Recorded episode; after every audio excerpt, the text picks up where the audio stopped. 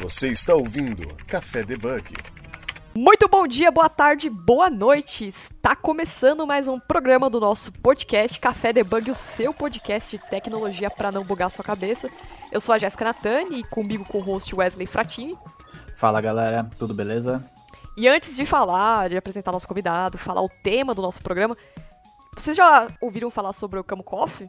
Vocês já tomaram aquele café gostoso, gourmet? Entrou no site, já fez a compra no nosso promo?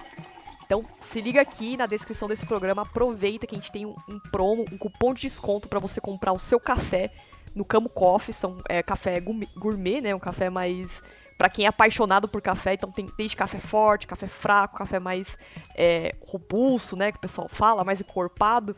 Então aproveita a promo aqui, ó, pega aqui esse link, entra lá no site www.camocoffee.com.br e para você que queira anunciar o seu produto, a sua empresa, estamos no debugcafé@gmail.com. E bora lá para ouvir, para ver o nosso o tema do nosso programa de hoje.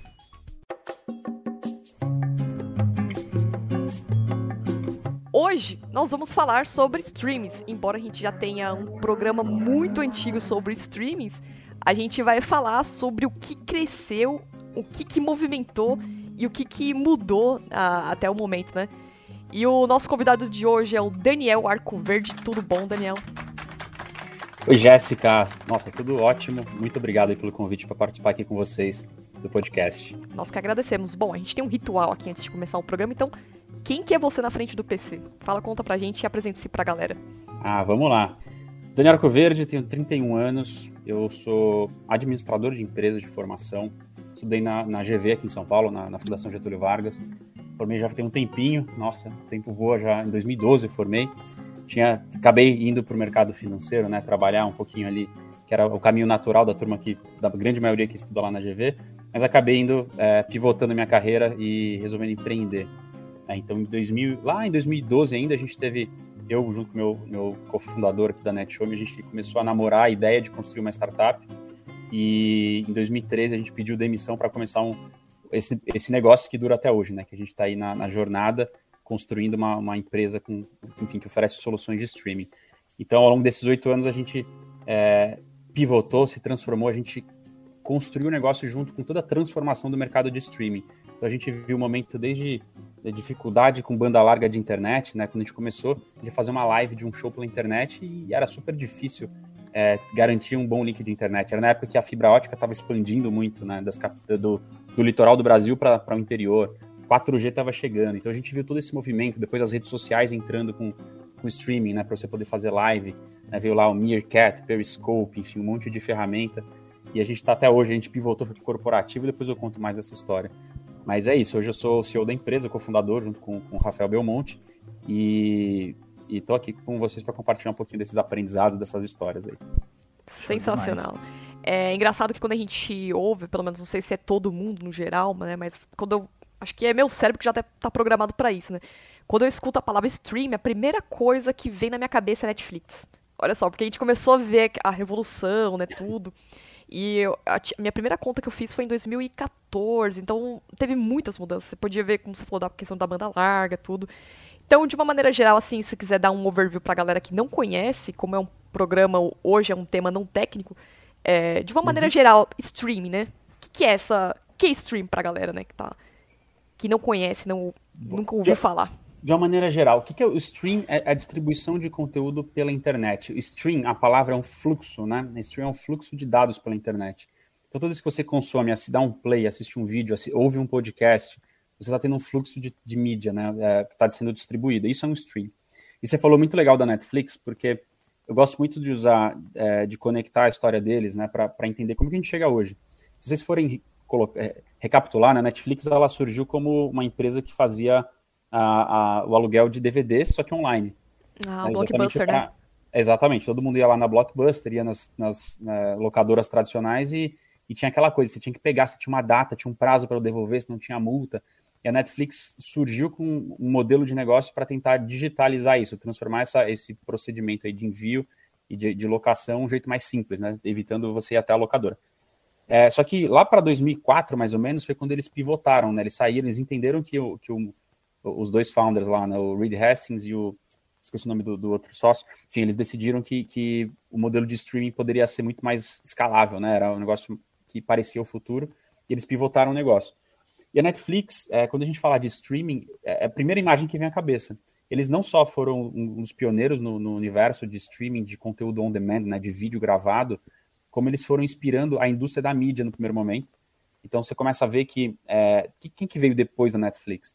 Vieram outras plataformas de, de, de esporte, de mídia, né? Por exemplo, lá nos Estados Unidos tinha a Major League of Baseball, né? A liga de beisebol que começou a transmitir os jogos ao vivo pela internet dentro de uma plataforma como se fosse uma Netflix e outras, né? Então até, até mesmo se você for ver no Brasil, nas primeiras empresas que foram é, que lançaram plataformas de streaming foram empresas de mídia.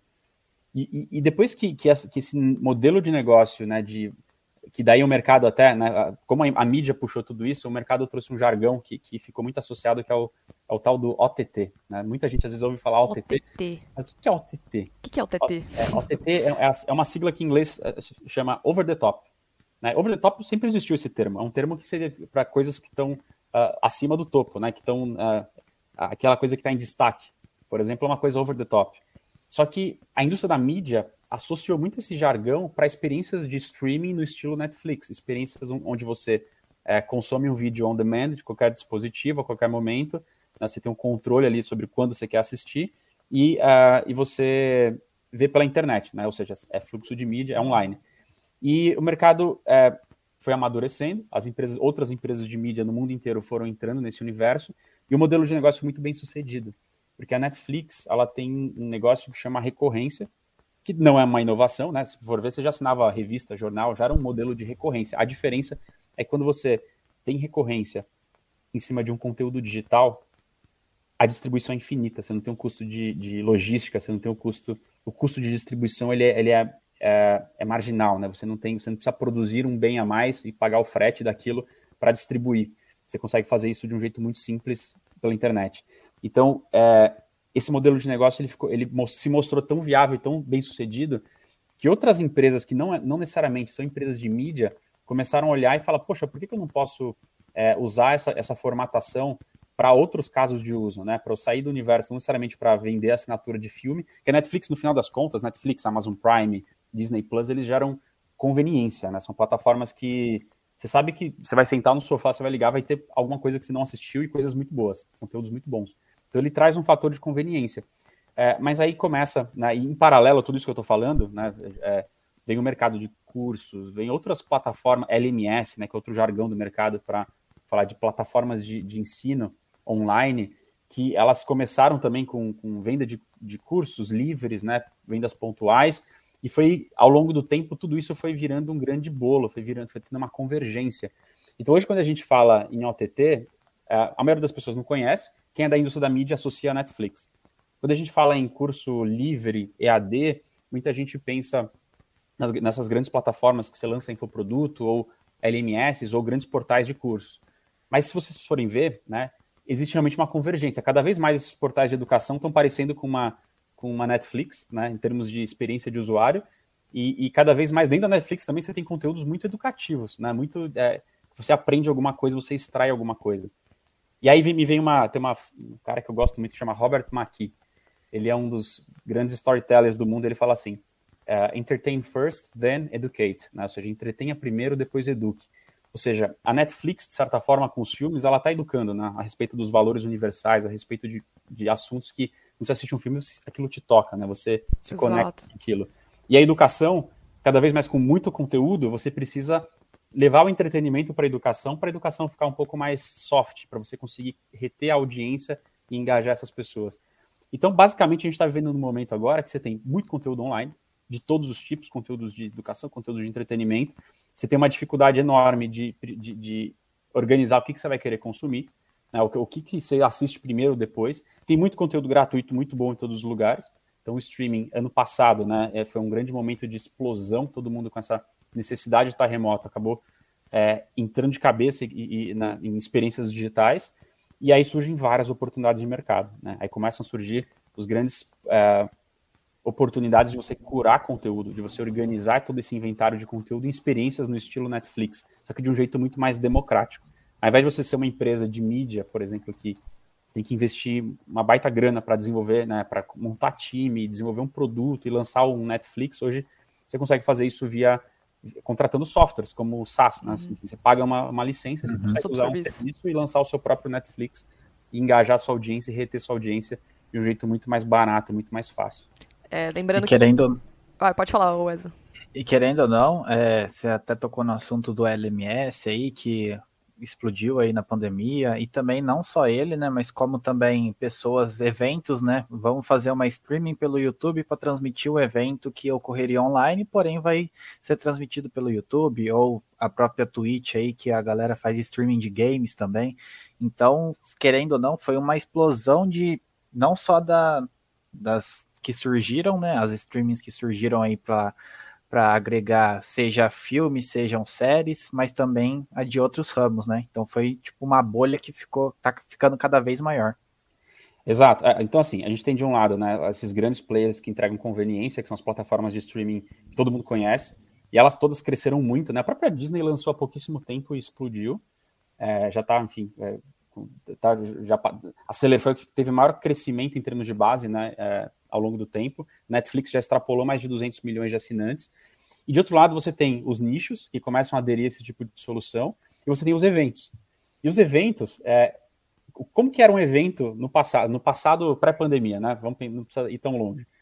A maioria dos eventos são, eram eventos físicos e alguns achavam legal fazer uma live. Então, uh, falava, poxa, a gente transmite isso aqui, a gente pode ser inovador. Era, eu, eu falo muito isso no dia a dia aqui, que é era, era nice to have, era legal você fazer uma live, era um fator de diferenciação. É, Pós-pandemia, os eventos viraram digitais. Então virou um negócio que assim, é, é isso, o evento é o streaming. Então ele é, ele é o fator de tá acontecendo evento, é online, não tá acontecendo evento, não tem nada. Então todo mundo começou a fazer live. Aí a gente vem naquele momento, não sei se vocês, começo de pandemia, entrava no Instagram, tinha Sim. YouTube, né? pessoas ao mesmo Show. tempo. Entrava no YouTube, todo mundo ao vivo. Entrava na Twitch, todo mundo ao vivo. Então começou a chuva de lives, né? É engraçado que você falando de shows e tudo. É, a gente pode considerar que o stream ele começou na época vai, de 99, quando foi criado o Napster, né? Criado pelo Shao Fane, eu lembro, o South Park, que era uhum. um primeiro streaming de música, e se eu não me engano, acho que teve uma polêmica aí, né? Porque o pessoal falou que ia perder direitos autorais das músicas, bandas, né? E aí te, entra, revolucionou os streamings de, de música também, né? Que a gente tem vários aplicativos. E o Spotify, ele acabou se adaptando ao modelo de podcast também. Que durante um tempo ele meio que se revolucionou, teve que se diversificar nisso também, né? Exato. É, inclusive, você falou do, do Napster. O Napster, é para mim, é uma grande referência, porque, é, só mudando rapidinho, fazendo essa ponte, esse gancho, quando a gente fundou a NetShowme, a nossa grande referência foi uma empresa nos Estados Unidos que estava fazendo show ao vivo pela internet e, era, e tinha acabado de ser investida pelo Sean Parker. Então, ah. a, a, ideia da NetShow surgiu quando a gente viu a notícia do Sean Parker investindo nessa empresa americana, e a gente falou, poxa, ninguém está fazendo isso, vamos começar a investir em streaming no Brasil. Mas voltando na, na tua linha de raciocínio, é, o streaming de, no começo, né, toda grande ruptura, toda vez que tem uma, uma inovação que realmente ela é disruptiva, é, ela quebra com, com, o formato no qual as pessoas estão acostumadas. E aí entrou naquela toda aquela, aquela polêmica sobre direitos autorais. Isso. realmente, se você, é, é você criou uma obra, você tem o direito de ter aquele bene, o benefício sobre aquela obra. Só que quando você tem um modelo de streaming que não, que, que enfim, você baixa a mídia e você ouve quantas vezes quiser e não tem nada para conseguir é, traquear isso e organizar isso, é realmente é difícil, né? E, é, e todo mundo ficou desesperado. Mas para você ver como que a indústria é, né? Entrou na crise da indústria fonográfica, anos depois, com, né, com streaming agora Spotify, eles conseguiram mudar o modelo de negócio. Então hoje as pessoas elas gostam muito de experiências, então o show pro artista é um negócio que é, pré-pandemia, quando eu estava com os shows físicos, era muito rentável, mas o streaming é um jeito que você consegue escalar e você consegue saber exatamente quanto que você teve de reproduções e consegue receber por isso. Então hoje existem até as figuras das agregadoras, né, que elas elas juntam todas as suas métricas em todas as plataformas digitais para conseguir te mostrar o crescimento consolidado e tudo isso. Então é, é e, eu sou eu sou uma, um, consumidor muito assíduo, não só de, de Spotify para música, mas eu comecei a ouvir muito audiolivro, né? É, come, ah, acho que eu comecei a criar esse hábito no ano passado. Uhum. E, e, o primeiro caminho que eu fui foi para o Audible, né, na, na, da Amazon, que é fantástico. Eu assino, eu ouço muitos livros, estou fazendo exercício, estou ouvindo livro, E aí, recentemente, eu fui para o Spotify para falar, será que o Spotify já tem também audiolivro? E tem achei, alguns, achei né? vários. É, achei vários audiolivros, audiolivros no Spotify, muito legal. É bacana. bacana que você consegue escalar, né? Você consegue ouvir muito conteúdo de qualidade que já é curado, já tem uma. Enfim, uhum. Já são best-sellers, já estão distribuídos, você consegue ouvir. Mas tem uns pontos aí, por exemplo, a gente fala na questão de custo, você falou de escalar, tudo, mas se a gente for ver também, uh, uma empresa que faz a produção de streaming, seja ela Netflix, Spotify ou qualquer outra famosa aí, vai ter um gasto também, a gente tem que pensar na parte técnica, né? Tanto na parte de escalar o software, reproduzir aquilo com cloud, é, manter aquilo 20, 7 por 7, né, 24 horas por dia, não, não ter o, o conteúdo interrompido, né, não ter interrupções. Então tem essa parte, tem um custo grande também, né, para poder manter tudo isso, né? Com certeza, você tocou num ponto bem importante. Qual que é, o que, que eu enxergo, né? Quando você tem, eu contei a história da Netflix, depois as empresas de mídia, depois isso democratizou. Hoje qualquer empresa, independente do segmento, pode ter sua própria plataforma de streaming. É, antes de ter o SaaS, né, de ter uma, um software como serviço que você possa contratar e montar seu, seu, seu, próprio, sua própria plataforma e gerenciar tudo, como é que, como é que as empresas começaram a inovar e construir experiências no estilo Netflix? Desenvolvendo uh, interno ou contratando software house. E quando você começa a olhar né, é, todo o, o background técnico para você manter uma plataforma de streaming, não é trivial. Então você está lidando com toda a parte de encoding de vídeo, de, ou de áudio, toda a parte de, de CDN para você distribuir esse vídeo, né? Toda a parte para você, enfim, encaixar esse conteúdo, deixar ele mais rápido para as pessoas darem play, estarem conseguindo uh, ouvir ou assistir aquele vídeo sem, sem, sem delay, né? Sem um, um tempo muito alto. Em toda a parte de, de, gestão de membros, né? Quem são seus assinantes, quem são as pessoas que estão consumindo, analytics, infraestrutura, né? Toda a parte de cloud para sustentar a tua aplicação. Então, quando você começa a ver, não é trivial desenvolver um negócio do zero. Né? E aí que, que surgem ferramentas como a gente, por exemplo, na NetShop, a gente exata... o que, que a gente faz? A gente exatamente pega essa complexidade toda e deixa isso fácil para o cliente. Então, é, o cliente não precisa se preocupar com essa complexidade, a gente consegue ter um ganho de escala, porque quanto mais a gente consome cloud, a gente consegue reduzir o custo, quanto mais a gente consome CDN, a gente consegue reduzir o custo, quanto mais a gente, enfim, é, aumenta o número de usuários e de clientes, a gente consegue ter um ganho de escala muito forte. E toda a evolução que a gente faz de tecnologia de produto, ele impacta para todos os clientes. Então, acho que a, sacada, é, a visão né, de, de, ter um software como serviço, não só na nossa indústria, mas em qualquer outra, é exatamente essa.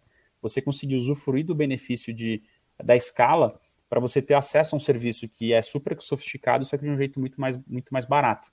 Aí você tem um go-to-market também mais rápido. Você consegue lançar o seu próprio Netflix, né, lançar a sua própria ferramenta é, de um jeito muito mais ágil, ao invés de ter que desenvolver tudo e, e fazer tudo do zero. E hoje você vê assim, a, a gente olhando para esse mundo de streaming. Antes era só, querendo ou não, entretenimento, né? Ter filmes ali pra gente ver, séries.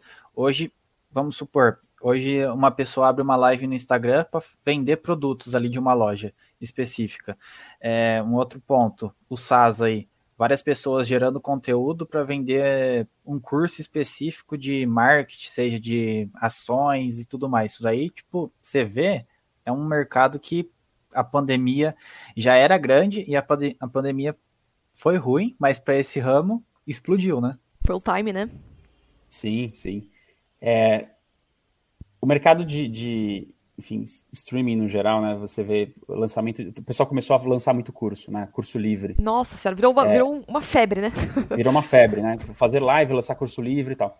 Então, assim, até para dar uma visão do todo para quem está ouvindo a gente. Quando a gente fala em em consumo de conteúdo, a gente sempre gosta muito de pensar em jornada do, do usuário.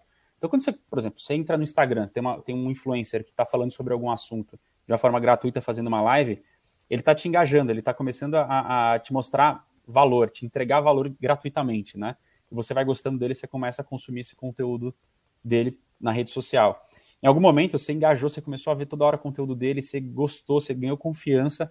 Aí ele, o que, que ele faz? Ele, ele planejou um curso é, um curso online que tem começo, meio fim, informação toda estruturada, que volta naquele ponto que a gente falou de curadoria. Então ele pegou tudo aquilo que ele, ele solta, só que de um jeito desorganizado, que vai te é, alimentando ali, vai, vai entregando valor de pouquinho em pouquinho, ele organiza isso num curso estruturado. E aí ele vai lá e faz um lançamento digital, te vende, né? Você comprou o curso.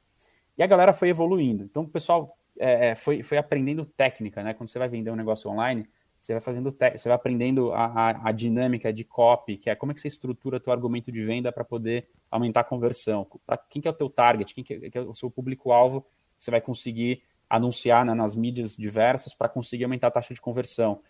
E, e, as pessoas foram ficando muito boas disso. Então, hoje, a gente vê que, que esse mercado amadureceu muito, não é toa que explodiu tanta gente vendendo conteúdo digital e vendendo curso online e fazendo conteúdo gratuito exatamente para trazer a audiência na primeira etapa da jornada ali do, do, do espectador, para depois converter num produto físico, no produto físico, não, desculpa, no produto digital. É, e aí, é, uma vez que você comprou uma vez, aí você gostou, aí você compra outro, aí você vai entrando numa esteira de produtos, né? Mas o que aconteceu? As pessoas foram ficando tão boas é, em copy, né, em mídia, em marketing digital no geral, em, em, como que faz esse processo de aquisição e conversão, que, que também começou a, a, a, ter um monte de coisa ruim, um monte de curso ruim no mercado, só que com marketing muito bom. Né? E esse é um problema que a gente vê hoje no, no geral nesse mercado de conteúdo é, digital. Infelizmente. É que é, muita gente às vezes fica até meio, é meio traumatizada e fala, poxa, é, mais um querendo vender. Porque tem muita coisa ruim, tem muita coisa muito boa. Tem, tem gente que é fantástica, é brilhante, tem muito curso bom. Mas como as pessoas pegaram a técnica comercial, entenderam como é que faz a dinâmica de venda, aí começaram a vender coisas que não necessariamente são, entregam tanto valor. E aí é muito importante fazer a curadoria disso também. Então, entender realmente se, se, se aquele influenciador, se aquele, aquele produtor de conteúdo ele é uma pessoa é, que, que, realmente é autoridade naquilo, que ele domina, que ele já tem experiência, que ele já viveu aquilo, para fazer sentido, né? Para você conseguir extrair, é, extrair valor no, no produto que você comprou. Você está ouvindo Café Debug. Mas falando nesse ponto aí do stream, essa parte vai, de curso, live, nesse ponto que você está falando, por exemplo, a gente sabe que na pandemia foi o boom. Ninguém podia sair de casa, Sim. então começou a comprar e consumir muito streaming.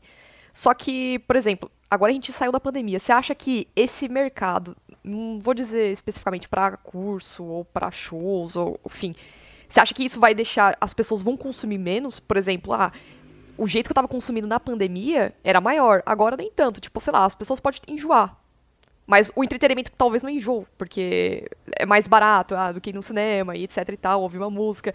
É, ainda mantém, mas você acha que isso pode dar uma baixada ainda com relação a outros streams, por exemplo, cursos, é, cursos, shows, essas coisas? Acho que dá pra gente analisar é, alguns exemplos, por exemplo, vamos lá, é, evento, né? A gente saiu do, de uma estrutura de evento físico para uma estrutura de todo mundo consumindo evento online. O que, que vai acontecer com o evento? É, quando a gente vai. Eu, eu sou um cara que eu, eu, eu sempre estava em evento, né? Evento de empreendedorismo, de tecnologia, eu sempre participo. E normalmente quando eu vou num evento físico, eu não costumo assistir tanto conteúdo. Assisto algum outro conteúdo eu sinto para assistir, mas no geral o evento ele, ele, funciona como uma um momento ali de networking, né? Você vai para conectar com gente, para enfim trocar cartão e para é, enfim, navegável o que está acontecendo, os conteúdos mais relevantes ali que você entende que faz sentido você para assistir um pouquinho.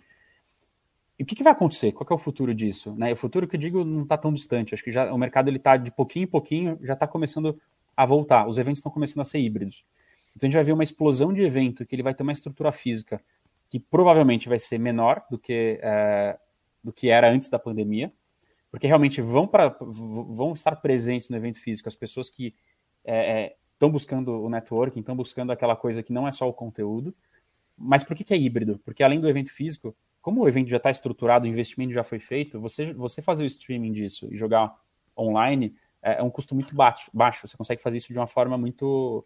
Uh, enfim, a, a, maior parte do evento já está já, já tá, já tá paga, né? Você já fez ali. Então a ideia é que você consiga escalar o seu evento físico com streaming. Isso é muito interessante. Então, eu, eu não vejo uma, um, uma situação em que no futuro os eventos eles vão ser 100% físicos. Acho que a grande maioria vai, vai para o modelo híbrido. Então, isso potencializa as pessoas, quem, quem não puder, seja por uma questão de agenda, por uma questão geográfica, é, ou que estaria disposta a ir no evento só pelo conteúdo, as pessoas vão assistir online, porque é muito mais escalável. E as empresas entenderam isso. Acho que é, antigamente, eu lembro, sei lá, a, a empresa fechava um auditório para 200 pessoas físicas, fazer um evento presencial. Aí, poxa, vamos inovar, vou fazer uma live. Aí fazer uma live e vi que tinha 400 pessoas que assistiram a live e 200 físicas. Então tinha mais gente assistindo online do que o presencial. Quando veio a pandemia, todo mundo estava online. Então, é, as empresas entenderam que existe ROI, você consegue reduzir custo. Às vezes, ao invés de bancar o deslocamento de um executivo, pagar hotel, pagar passagem aérea, é, você consegue fazer isso e escalar né, para treinamento, para congressos, conferências, consegue fazer isso grande parte online. Então, eu vejo que é um mercado que ele, ele vai explodir, né, esse mercado de, de streaming de evento, porque é, não tem volta, né? As pessoas entenderam que dá resultado, que, é, que o potencial é gigante, que você consegue impactar muito mais gente. É, quando a gente fala de streaming, agora vamos mudar o, o, o foco, né? Sair do evento, a gente vai para o streaming de é, reunião. No caso aqui, a gente está num, numa videoconferência, né? É, aqui, é, é a, a NetShowme, por exemplo, como empresa, a gente hoje tem 90 pessoas e depois da pandemia a gente, a gente já tinha time remoto antes, a gente tinha um time de tecnologia, só que pós-pandemia a gente tem todo mundo, é, mais, diria 60% da empresa espalhada pelo Brasil. Então, assim, é inviável a gente fazer reunião física, porque quando você vai numa reunião física, fica todo mundo numa sala olhando o computador, porque as outras pessoas estão online. Então, acho muito difícil a gente voltar para uma dinâmica presencial. Então, streaming para videoconferências, para reuniões menores, também deve ser uma coisa que, que pode até reduzir, é, não ser 100%, porque algumas pessoas vão se reunir, alguns times vão se reunir presencialmente quando possível, mas isso não, acho que também é um movimento sem volta, vai ter muita gente, é, enfim, as empresas vão continuar no home office, a grande maioria. É, quando a gente fala de, de streaming Netflix, né, OTTs no geral, é, eu acho que é um hábito que já foi construído, antes da pandemia já estava crescendo muito rápido, acho que ele só acelerou a experimentação, então é muita gente que talvez as pessoas que ainda estavam fora, elas foram meio que o, a agenda delas liberou. Vamos, o momento que você não tem mais que se deslocar, você tem um, um share da sua agenda, você tem uma disponibilidade muito maior. Talvez muita gente que, tiver, que não tinha o hábito ou que não tinha experimentado ainda uma experiência de consumo de streaming passou a experimentar e, e gostou. Então também acho que a tendência de streaming para as grandes OTTs é manter uma taxa de crescimento bem acelerada e outras que não eram OTTs, por exemplo, clubes de futebol, campeonatos esportivos, tudo isso, a tendência é que venha também para o modelo de streaming, é, porque, enfim, tem, tem, tem muito potencial, tem uma audiência gigantesca sedenta por esse tipo de conteúdo. Então vai ser, o mundo ele vai ser um mundo híbrido, né? Você vai ver que tem muitas experiências que sim vão precisar ter o presencial, que é a troca da emoção, a troca da energia, a conexão com gente, mas o digital ele, ele vai ele vai ser um potencializador de tudo isso, para quem realmente não pode ou precisa ou quer consumir aquele conteúdo e, e já criou o hábito, já criou o costume. Mas ia pegar o gancho assim de uma forma geral. Acho que no, mais era no começo da pandemia, assim, mas hoje tem vários casos ainda de pessoas que não têm acesso ainda, né? É, tem esse a ponto. esse, que é o geográfico, né? conteúdo. É, não geográfico, mas eu digo, por exemplo, a internet vai assistir um vídeo, assim, uma streaming em tempo real, não consegue acompanhar em tempo real porque trava. É, então, mais essa acessibilidade, né? Hoje eu acho que já deu uma melhorada, mas ainda existe vários pontos aí que tem que ser melhorados, tanto é, em hardware, assim, de pessoa tem um celular, um computador mais fraco e tudo mais, e também de conexão, né, de rede. É, tem um ponto que a gente fala da exclusão digital, né? Então, por mais que, por exemplo, é, você falou da parte do evento. Ah, legal, eu, eu, vejo os eventos online, só que eu ainda sinto falta de estar presencialmente num evento. Só que se tivesse um evento, sei lá, um evento de startup, sei lá, arquitetura de software lá em São Francisco e é online. Nossa, é lógico que eu ia assistir, né? E, e abriria minhas por as portas para mim, pra gente, muita gente também. Só que tem, acho que algumas coisas, eu não sei, acho que é opinião minha que talvez não funcione, por exemplo, uh, curso, tipo escola para criança, né? eu acho que fica um pouco mais é, difícil você ter, manter a criança interagindo naquele stream, né? Tem alguns tem uns pontos positivos, né? acho que é só o ponto negativo que eu vejo também, né? De você segurar a criança na é, um método de escola, por exemplo, totalmente streaming, né? Sim, é, acho que tem, tem vários assuntos aí, né? Acho que começando de trás para frente, tem, tem, tem contextos que não tem como, né? Acho que a escola para criança ela não é só absorção de conhecimento, ela tem muita questão de formação é, social, né? Você interagir, você, é, enfim, você aprende com as outras crianças também. Então, é um negócio que é, é necessário, faz parte da formação como um indivíduo, né? E isso, e para os pais também é importante que, às vezes, o pai, enfim, tá, tem, tem outra, o pai e a mãe tem, tem que fazer, tem outros compromissos e não consegue estar 100% do dia é, do lado do, da, da, criançada. Então, é importante, é, esse papel da escola, eu acho que ele tende a, a evoluir, acho que a gente é, vai ver cada vez mais também o uso híbrido, né? A escola como para crianças menores, menos para adolescentes, né? Enfim, ensino médio, ensino superior. É, acho que o, o, digital ele, ele vai ter um papel híbrido também. Já tem escolas, por exemplo, aqui em São Paulo tem uma escola chama Link School of Business. É uma, na verdade, é uma faculdade, é uma, escola de empreendedorismo já para graduação, que eles trabalham com o conceito de anywhere school, né? Então você está é, o, o campus da faculdade ele não é obrigatório você bater ponto lá e tá lá. Você pode cursar a faculdade em qualquer lugar. Então, você, poxa, você está viajando em algum lugar, mas você tá, as aulas são transmitidas e você está presencial também, você consegue interagir. Então, é um mix, né? Essa experiência, ela tende cada vez mais... A, a gente vê que isso é o futuro. É o formato tradicional da, da, da, aula, que é o professor falando, a pessoa consumindo, que é o conteúdo unidirecional, ele, esse é fácil de substituir pelo digital. O que perde realmente são as interações, que são as questões sociais, que isso realmente é, o físico ele, ele potencializa, né? Você realmente está sentindo, você está se conectando com as pessoas, é diferente.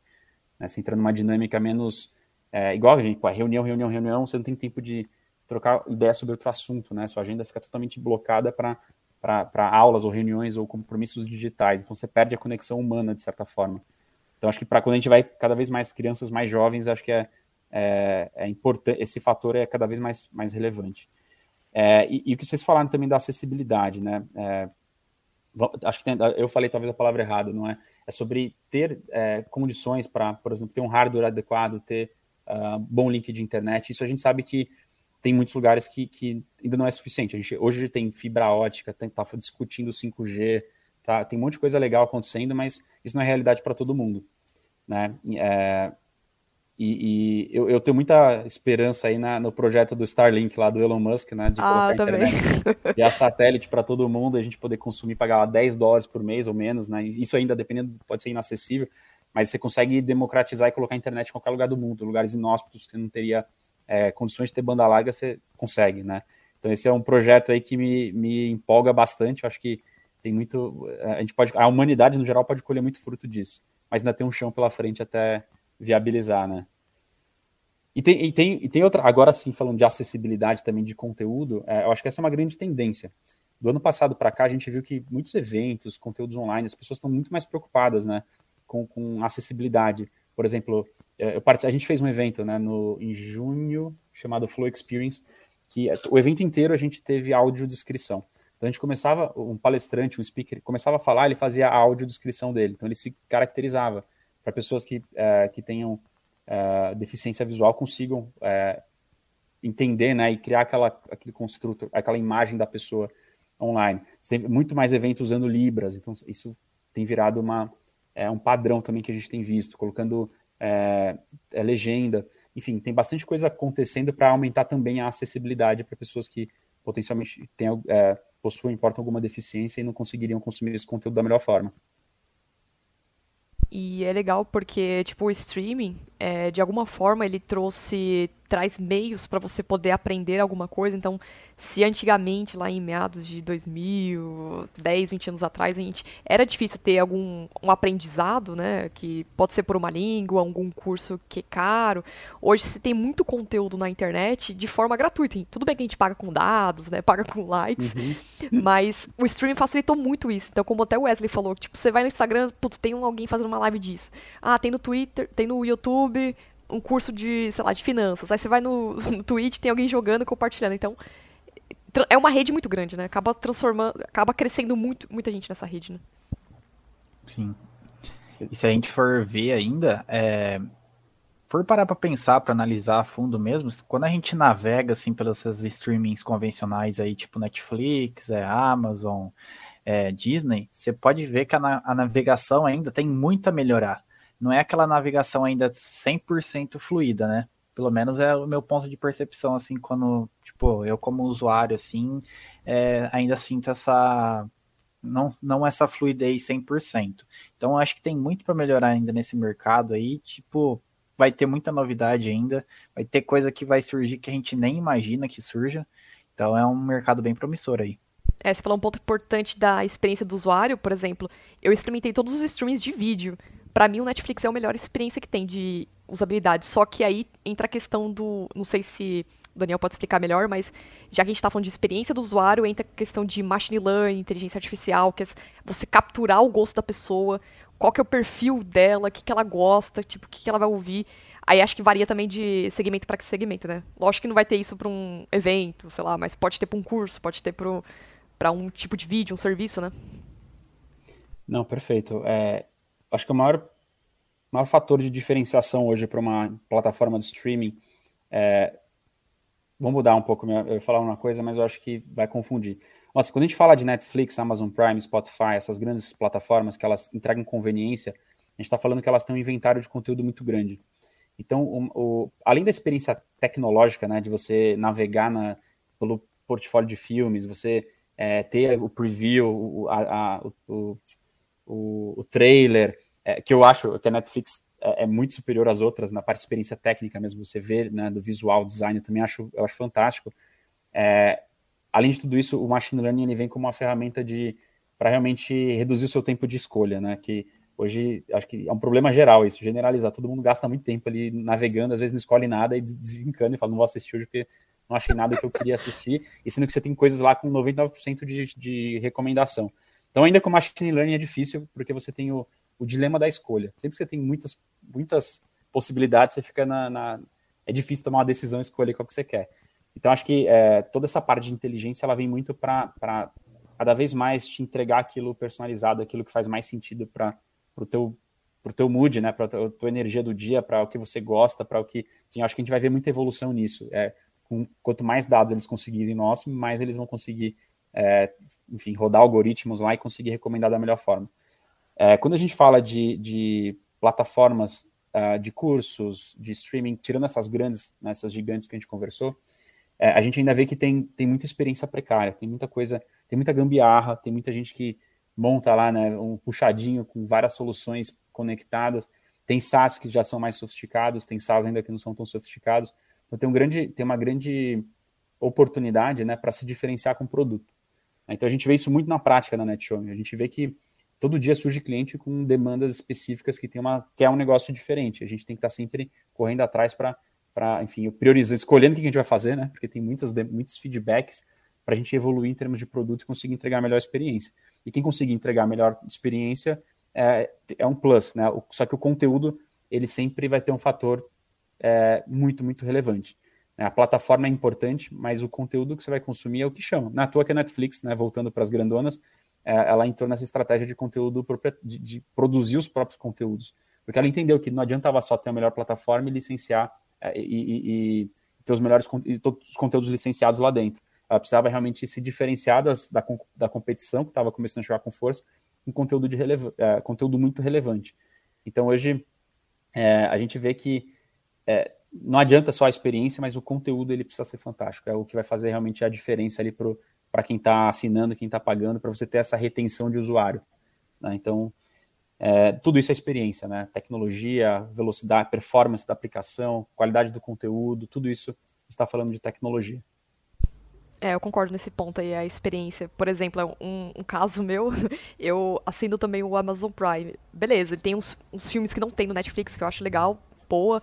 É, só que eu achei zoada aquela parte que eles colocam, tipo, de filmes, só que não é do Amazon. É, tipo, não é que seja a produção dele, direitos autorais dele. É, seria uma outra, acho que é a. Putz, qual que era um outro? Que é como se fosse um terceiro, sei lá. Ah, se você gostou, você assina esse aqui. Qual que é o nome, é. Wesley? Isso eu achei. É, é, isso que eu achei ruim, tipo, você. Ué, eu não tô assistindo o catálogo da, da Amazon Prime, por que, que tem isso aqui? MGM, produto, produtora, então vou ter que assinar um outro? Essa experiência também é o que você falou o que é relevante é o conteúdo, né? Se você não tiver essa experiência o conteúdo também, uhum. né? É, tem que ser exclusivo, né? É, então. Você tá então. assinando ali por conta de, tipo, ele ser exclusivo, né? Aí você acaba comprando, assinando no outro só porque tá lá e é confuso. É, mas se você quiser, uma... mesmo com a experiência ruim, se o conteúdo que você quer assistir tá na plataforma ruim, você vai acabar pagando. É. Pois é. E também tem uma outra pegada aí, por exemplo, o Globoplay. É, o Globoplay, é, eu estava vendo uma matéria, eles têm parceria com as TVs, por exemplo, Samsung, LG, Apple, né? Apple, enfim, Apple eu não sei, mas eu sei que a Samsung e a LG eles têm a parceria de, por exemplo, o aplicativo dele já vem instalado no chipset da televisão para ter uma melhor performance de quando o usuário for lá acessar. Então, tipo, você vendo isso, você vê que é um negócio bem cabuloso, né? E foi cabuloso nisso. Quando a gente fala de TV, Smart TV, é um negócio muito difícil, porque cada TV ela tem um sistema operacional diferente. Então a empresa que quando vai desenvolver para a TV, ela precisa, ela precisa fazer várias versões para poder dar conta do máximo de sistemas operacionais diferentes. E a mesma, a mesma marca, às vezes passa alguns anos, ela muda o sistema. Então ela vai evoluindo, né? Ou ela muda ou ela atualiza o sistema, e aí aquela versão da, da, do seu app de TV não funciona mais. Então, para quem desenvolve para TV, né, para conseguir dar manutenção e estar tá em todas, é super complexo. Né? Mas para quem, enfim, que, que, é, essas grandonas que, que elas é, têm capital e conseguem, então elas conseguem, elas conseguem realmente ter uma experiência diferenciada, porque é, cada, cada dispositivo vai ter um, uma demanda específica. Então, eu imagino como é que deve ser a operação de teste dessa galera toda. Nossa, é Eles devem ter que rodar. Imagina, só para testar, às vezes, celular, aplicativo, né? Você precisa ter Android, iOS, é, Apple, tal, você precisa ter um monte de celular diferente. Quando você fala de TV, então, o negócio ah, é, uma, é, super complexo. É uma massa de usuários aí que oh. são as cobaias aí que. Que há comendo solto lá, né? Mas você falou um ponto interessante, Wesley, tipo, da Globo. A Globo ela fez, tipo, é como você falou também, ela fez, teve que fazer uma grande adaptação. Porque ela tava vendo uhum. que tava perdendo o público dela, que assistia novela, tudo que, que são pessoas mais velhas. Que vai ser difícil entrar no stream, então vai continuar querendo na TV. Então, ela falou assim: meu, não tem como manter essa galera aqui, tem que trazer alguém mais novo, mais jo os jovens pra cá, né? O que, que eu vou fazer? Ah, vamos uhum. criar a nossa própria plataforma. E foi uma sacada genial também, né? É que uma das sacadas também, tipo, se você parar pra pensar, é, a galera, tipo, tava em casa, entediada, e tipo, ah, aquela novela que eu assisti em 2002, ela era super legal, só que eu vou ter que caçar Isso. no YouTube pra assistir. Então o que eles fizeram? Já que eles têm o conteúdo pronto, tudo gravado e perfeito ali, pra, que passou na televisão, vamos disponibilizar esse conteúdo em algum lugar. Então, tipo, é da das vezes é um brainstorm ali entre os funcionários e tudo mais que nasce uma grande ideia. Então é, é cabuloso. E pegando esse gancho, Daniel, você acha que é, se as outras emissoras não fazerem isso, a chance delas, não vou dizer que acabar, mas descer mais ou a, a parte de audiência delas cair muito, você acha que isso pode acontecer também? Vai ficar para trás? É, dessa quando corrida? a gente fala de TV linear, é, tem uma característica de TV linear que ela, ela funciona muito bem que são conteúdos ao vivo. Conteúdo ao vivo, independente do dispositivo, ele, certa, ele você precisa estar naquele momento, naquele instante assistindo. Né? Então, quando a gente fala de uh, jornalismo, né, é, futebol, esportes no geral, é, tudo isso ele faz muito sentido para a TV linear. A TV linear, quer queira, quer não, ela também tem uma facilidade. Assim, se você está perto dela, você apertou um botão, você está assistindo. Né? É, é, é, razoavelmente simples. Então, até se, é, nunca faz tempo que eu não faço essa análise, olhar, sei lá, um, uma, um canal aí e ver quanto que do qual que é o percentual do, do dia que tem conteúdo ao vivo e conteúdo on demand. Então você pensa, ah, de manhã tem jornal, depois tem outro programa ao vivo, enfim, é, é que eu não, eu não tô muito por dentro aí das, da, da, da agenda das, das, enfim, das emissoras, mas com certeza se vocês forem parar para pensar e analisar uma emissora, você vai ver que tem grande parte do dia tem conteúdo ao vivo, porque isso faz sentido. A pessoa, ela é, e nem todo conteúdo ao vivo faz sentido ser ao vivo, né? Tem esse, essa, esse questionamento também. Que você fala, cara, tô, tô, fazendo isso aqui, faz sentido esse conteúdo ser ao vivo ele pode ser gravado? Mas tem conteúdo que ele, ele é conteúdo quente, que ele, você não vai assistir um jogo, pode até assistir, mas não vai ter o mesmo impacto de assistir um jogo da, da, de futebol no dia seguinte. Você já sabe o resultado, todo mundo já comentou nas redes sociais, acabou, né? Já passou. Então, conteúdo quente e TV linear faz muito sentido. Então, eu não acho que a TV linear é uma, é uma discussão, né? Tudo, ah, a TV vai morrer, não sei o quê. Eu acho que a TV linear ela, ela continua e, e, na pandemia ela mostrou a força dela, muita, aumentou muita audiência das pessoas assistindo TV. É, só que o digital ele vem como um complemento que ele não é mais, de novo, né? Ele não é mais legal, não é mais um diferenciado, um, um fator de diferenciação, ele é necessidade, porque se você não está no, seu dispositivo TV, você consegue assistir aquele conteúdo ao vivo, on demand, em qualquer lugar. E você pega uma empresa como a Globo, ela tem um ativo que é, é não tem valor, que é o, o acervo dela. E, e, até durante a pandemia, quando eles pararam de produzir conteúdo, né, de produzir novelas, eles colocaram novelas antigas ao vivo e a audiência cresceu, porque tá todo mundo em casa assistindo, a audiência cresceu. Então eles falaram, poxa, esse meu conteúdo ele tem muito valor. Então é, a Globo, por ser uma emissora, um canal que tem muita gente assistindo, ela acabou sendo a própria mídia para distribuir o Globoplay isso vai gerando um looping super positivo e o Globoplay tá voando, né? Os caras estão crescendo pra caramba em termos de, de, retenção, de base de usuários. É, então, assim, quem não tá indo pro, pro modelo de OTT vai ficar para trás. Vai ter que se reinventar muito na, na, na, no portfólio de conteúdo da TV, porque se também, se você manter um canal linear com conteúdo gravado que não faz sentido, que pode, enfim, você pode assistir em qualquer outro lugar, em qualquer outro dispositivo que não muda nada, então, no médio e longo prazo, não tem nenhum, nenhuma, nenhuma atratividade você estar tá lá assistindo aquilo. Né? Então, é. É, é, acho que a provocação é essa. É assim, esse primeiro, esse meu conteúdo faz sentido ser ao vivo? Se sim, então faz sentido também estar na TV linear, né? na TV normal, TV aberta. TV aberta que você fala, né? É. E você falou de, um, de uma sacada aí que eu, tipo, não parei para pensar muito bem, mas, tipo, a, a própria Globo faz é, propaganda do produto dela e, tipo, ela tem uma grande audiência e, tipo, isso daí é fantástico, né? Exato, é, é, o CAC zero, né? Praticamente, na verdade, ela tá, ela é um custo de oportunidade. Em vez de ela tá vendendo mídia para um patrocinador, uhum. ela tá fazendo mídia própria. Então, é, é, genial. Então, ela gera esse tráfego todo para o Globoplay. E aí começou conteúdo exclusivo Globoplay. Então, você tem lá, tá rolando, é, sei lá, eu lembro do, do começo do ano teve o Big Brother, né? Teve um dia lá que fizeram uma ação num horário que não era na, na TV. Você assistir aquilo, você precisava entrar no, no Globoplay. E aí explodia de audiência, todo mundo entrando junto. Eles conseguem fazer vários tipos de, de, de ações né, e de conteúdos exclusivos, que são ao vivo, inclusive, enfim, que incentivam as pessoas a irem para o app. E, e, enfim, a, é, a, tendência é essa, cara. Acho que não tem volta, né? Essa questão de você poder assistir em qualquer lugar, qualquer momento e, e, e, o impacto direto, a TV aberta ela ainda se sustenta, mas você vê que tem uma redução muito forte no número de, de, de assinantes de TV a cabo que é o que o mercado chama de cord cutters. Nossa, verdade. Que cancelam a TV a cabo para poder, porque elas estão assinando streaming. Então, se você tem uma, você tem no, no, no seu mês um orçamento para você usar com, com conteúdo, né, para você assistir filmes, séries, você fala, poxa, eu tenho esse dinheiro, eu vou gastar na TV a cabo ou vou gastar no, no streaming? Poxa, a TV a cabo tem esse valor, às vezes eu vou para o streaming e consigo assinar duas com o mesmo valor. Então, a decisão acaba migrando pro, da, da TV a cabo para o streaming. Isso tem feito com que todo ano a gente tenha a gente consiga ver essa essa essa perda né, no número de assinantes na TV a cabo.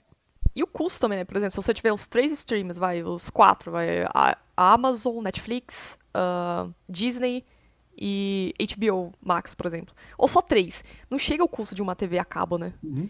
E você nem, é, assim, se você, você tem tempo para assistir é, então. em uma só, mas se você tem três, você vai ter. É, é, é custo de oportunidade seu, né? Você vai ficar é. até ansiosa querendo assistir tudo e não vai ter tempo. Então a gente pode considerar assim também que futuramente a TV a cabo pode morrer. Ou já tá morrendo, né? Já tá com os dias contados. Eu acho que a TV a cabo, ela vai. É, falar morrer é muito difícil, mas eu acho que ela vai se adaptar. Hum. É, buscando novos formatos, novos modelos que integrem outros formatos de conteúdo. Acho que tem muita coisa ainda. Esse mercado, a gente está vivendo um momento, de, um momento de transformação é difícil cravar né, o que, que vai acontecer, mas eu, eu, a gente vê que as, as operadoras estão se movimentando, elas estão tentando novos formatos. Todo dia tem coisa, enfim, tem é, propaganda em TV, né, de planos muito baratos que você tem acesso a um monte de coisa. Está todo mundo se mexendo. Então eu não diria que elas vão morrer, mas elas precisam e elas vão se adaptar, exatamente para continuarem vivas e, e acharem um, um, modelo de negócio que faça sentido. Bacana, bacana. Bom, é, Daniel, a gente está chegando no final do nosso programa aqui e eu gostaria de saber se você tem alguma. Já que você tá nesse ramo de stream e tudo. Se você tem alguma dica, algum conselho para quem tá, por exemplo, a galera startup aí que tá querendo montar um negócio relacionado a stream, puta, tem uma ideia, quer tirar do papel, tudo. Qual que é o conselho que você daria para essas pessoas hoje ou uma empresa, uma empresa grande hoje que quer fazer essa migração pro streaming? Qual que é a principal insight? Qual que é as dicas que você aconselha essas pessoas, essas empresas?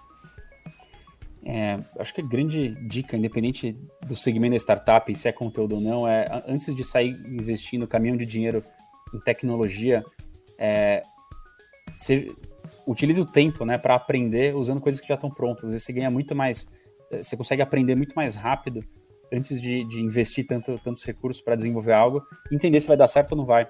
Então, por exemplo, tem muita gente que quer lançar um Netflix próprio, né, uma plataforma de de streaming para captar lead, para gerar venda, para, enfim, ao invés de desenvolver um produto inteiro, é, usem uma plataforma que já existe, né, que vai te dar essa velocidade, vai ser muito mais barato, vai te permitir experimentar, testar, fazer essas iterações muito mais rápidas, gerar aprendizado para realmente é, crescer ou tomar a decisão de mudar de negócio. Então, é independente da, da, do segmento, de novo, é validar o teu problema, validar as tuas hipóteses. De, de, que, normalmente, quando você vai construir um negócio, aquilo que te preocupa é uma hipótese crítica, né? Aquele, aquele sentimento ruim, você fala, será que vai dar certo isso? É que tem alguma hipótese, tem alguma coisa que você precisa validar. Então, se você conseguir rodar de um jeito muito mais simples, investindo o mínimo possível, é, se aquela tua hipótese ela é positiva, né, ela está validada ou não, você vai conseguir dar um próximo passo e ir evoluindo no seu negócio. Então, contem também, acho que a gente, na NetShowme, é, a gente está aí oito anos, né, trabalhando com streaming, sendo que os últimos cinco, seis anos aí a gente entrou realmente no mercado entregando como provedor de tecnologia, né? entregando tecnologia para live, tecnologia para uh, ah, vídeo on demand e para, enfim, toda essa experiência OTT white label para as empresas construírem.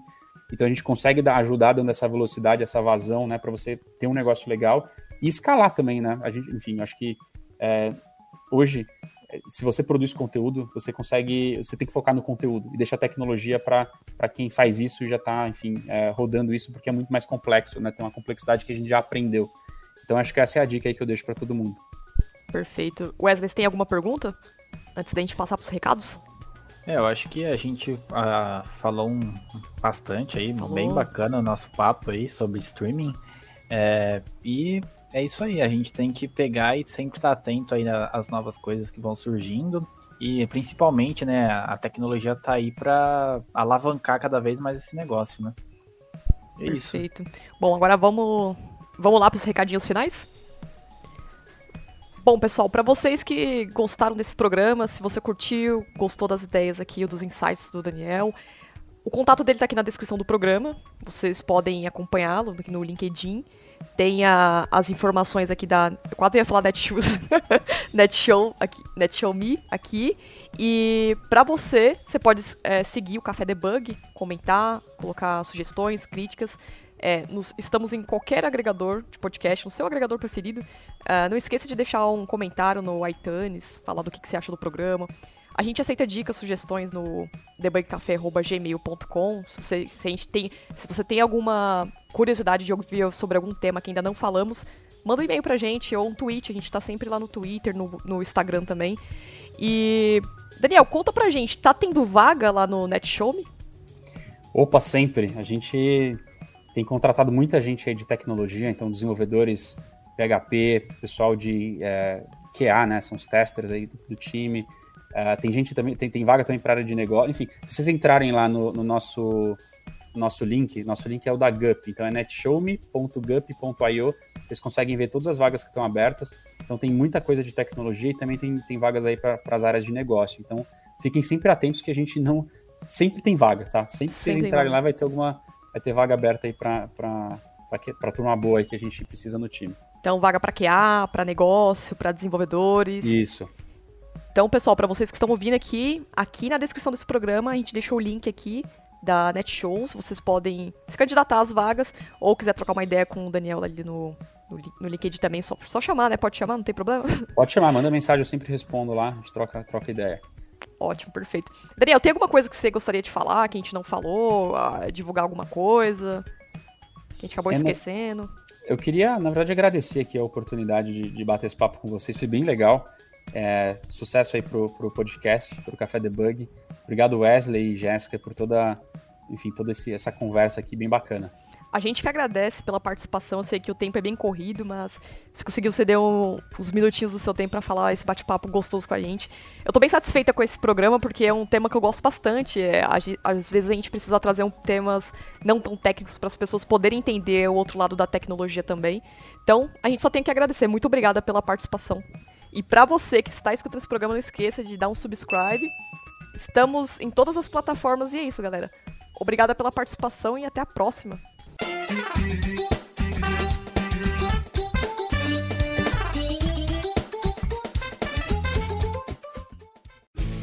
Este programa foi editado por Café Debug.